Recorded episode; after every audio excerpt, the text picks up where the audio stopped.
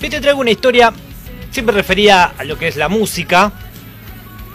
No, va, no siempre traemos referida a lo que es la música, pero hoy particularmente traemos una. Una banda que a mí me gusta mucho, muchísimo, se podría decir.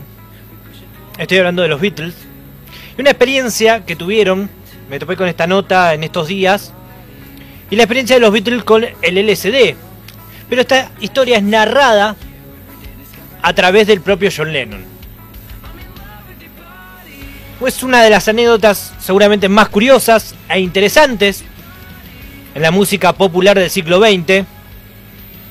En la que cuenta también, hoy anterior a esta, Bob Dylan, ¿no? grande de la música, en el año 64, cuando se encontraron en un hotel de New York junto a los Beatles, fue lo que, el que inició el consumo de marihuana a los Beatles. Ese fue Bob Dylan. La anécdota tiene varias ramificaciones, muy jugosas y divertidas, como que el día que Dylan no podía creer que los Beatles nunca habían probado marihuana y les preguntó, pero ¿y esa canción que hablaba de los volados? Y John Lennon tuvo que aclararle que la letra de la canción no hablaba de estar volados, sino de esconderse. O que Ringo Starr desconocía el procedimiento habitual, este de pasar el cigarrillo cuando llegó, se lo fumó todo hasta el final, mientras todos los demás estaban esperando. Cosas que le pasaban a los Beatles sin experiencia en aquel momento. Pero la anécdota que nosotros queremos traer el día de hoy es que muchos consideran que el hecho está directamente vinculado a la evolución musical y artística de los Beatles durante eh, aquella época. Paul McCartney, por ejemplo, dijo haber fumado marihuana había sido una experiencia muy profunda y que en ese momento sintió que estaba pensando por primera vez o pensando de verdad. Después de haber conocido a Bob Dylan, los Beatles dieron un gran salto al publicar el álbum Soul Rebel, o Rubber Soul, perdón, Soul Rebel de Bob Marley, en el año 1965, al, mismo, al que el mismo John Lennon llamó el disco de la marihuana, y marcó su primera intención de llevar su música a un terreno mucho más complejo y elaborado en el que simples canciones pop románticas que tenían anteriormente en sus discos anteriores. Pero llegó el año 1965 año que marcó a los Beatles con otra experiencia que cambiaría sus vidas y también, ¿por qué no?, su visión del mundo y por lo tanto también la música. Ese año John Lennon y George Harrison probaron por primera vez LSD, la droga alucinógena que en los, en los años 60 se convirtió en un símbolo de la contracultura asociado a la experimentación y a la expansión mental y espiritual. Fue en una revista, la Rolling Stone, ¿no? muy conocida, algunos años después, cuando John Lennon narró la experiencia. Y ahora la revista, hace muy poco tiempo, difundió esa entrevista junto a John Lennon. ¿Qué cuenta y cómo es este encuentro por primera vez entre el LCD y los Beatles? En verdad, con John Lennon y George Harrison. Un dentista en Londres, que era amigo de George Harrison y que también era su dentista particular de ambos, tanto de John Lennon como de Harrison, los invita a comer. Invita a comer a George junto a Patti Smith, su pareja en aquel tiempo, a John Lennon con su pareja y la pareja del dentista.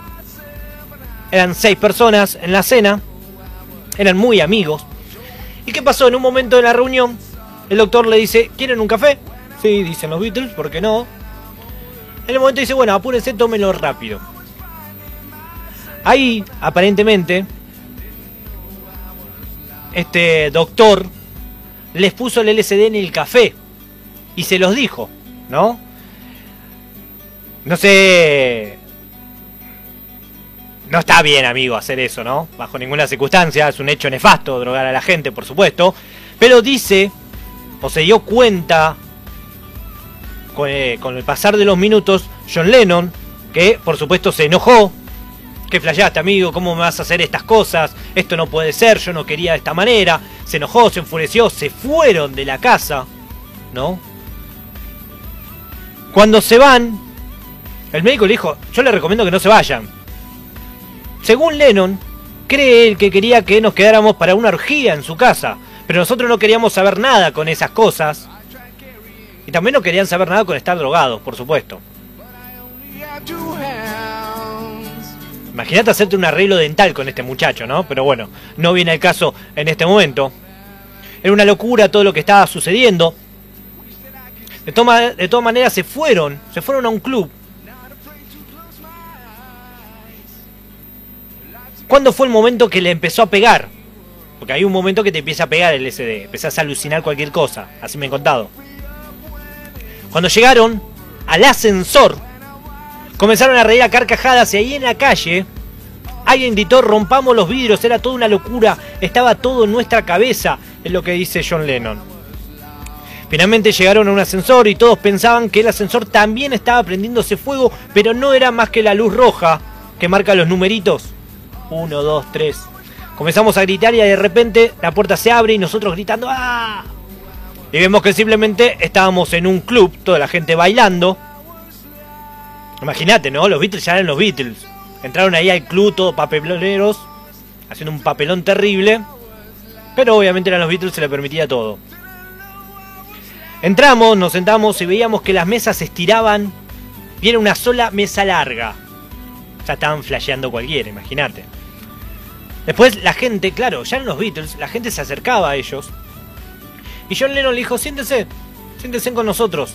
Está todo bien, pero por favor no hablen, que yo los escucho en mi mente. Claro, John Lennon estaba escuchando voces, por supuesto que estaba alucinando. Así que se sentaron todos sin hablar y John Lennon supuestamente lo estaba escuchando. Pero ahí empieza también una situación que aún más terrible tal vez, que es cuando se tienen que ir. Se tienen que ir a las casas, ¿no? En un momento ya la mujer de John Lennon se empieza a sentir mal, dice vamos no, porque esto no es normal. Y ahí George, ¿no? Subieron un auto, un auto Mini Cooper que tenía George Harrison. Manejó John. Cuentan, dicen, de que él iba a 15 kilómetros por hora, pero sentía que iban como a 150, iban a 1000 kilómetros por hora. Todo esto por el efecto, por supuesto, que tenían ellos. Hacían chistes hilirantes que se iban ocurriendo. Y John le gritaba, George, perdón, le gritaba a John Lennon, por favor no me hagas reír, porque, por supuesto, podía tener consecuencias. Una consecuencia que realmente es nefasto que personas en esta situación estén manejando. El viaje que habrán tenido en ese auto, imagínate, ¿no? Eh, me hace acordar también una parte de esto a la película El Lobo de Wall Street. No sé si la vieron Leonardo DiCaprio. Eh, sí, seguramente muchos no visto, no quiere spoilear nada. Pero él toma en un momento psicofármacos. Imagina una situación en cómo llega a un lugar en auto y en realidad es otra la forma en que llegó. Yo me vino, esa imagen me vino con esta película. En un momento cuenta, o sigue la entrevista, en la que John Lennon dice, llegamos a la casa de George y parecía como un enorme submarino para mí. Todos se fueron a dormir, pero para mí estaba todo flotando allá arriba y yo conducía el submarino. Justamente, bueno, ahí viene cuando Yellow Submarine empieza a tomar forma y aquí encontramos el porqué también de esa forma que fue tomando esta, este disco a través de esta experiencia que tuvieron con el LSD los amigos de los Beatles.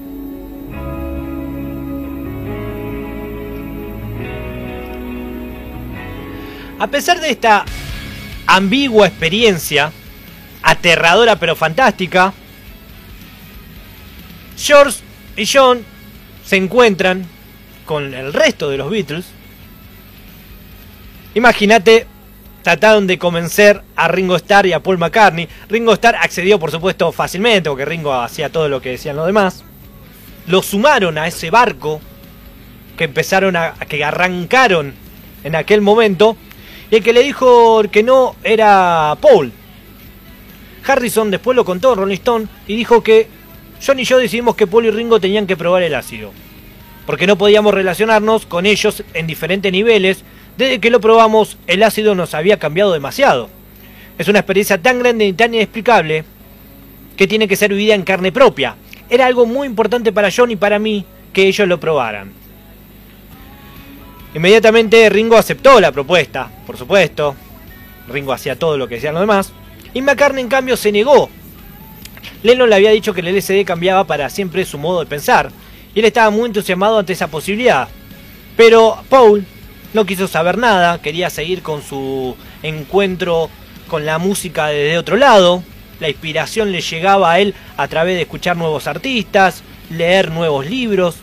Entonces se mantuvo conectado con la comunidad artística en Londres y en definitiva no se subió a ese barco que los cuatro de Liverpool decían que iba a subir. En una nota posterior, Paul McCartney decía de que lo probó finalmente dos años después y que sí le sirvió mucho para lo que era la composición.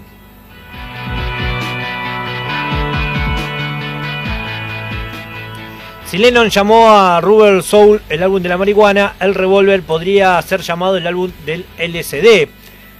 Aunque la anécdota deja en claro que esta droga fue la culpable de las dos canciones más dudosa calidad del disco, Dr. Robert, por el dentista, y Yellow Submarine, por supuesto, por esa alucinación que había tenido cuando llegó a la casa de George.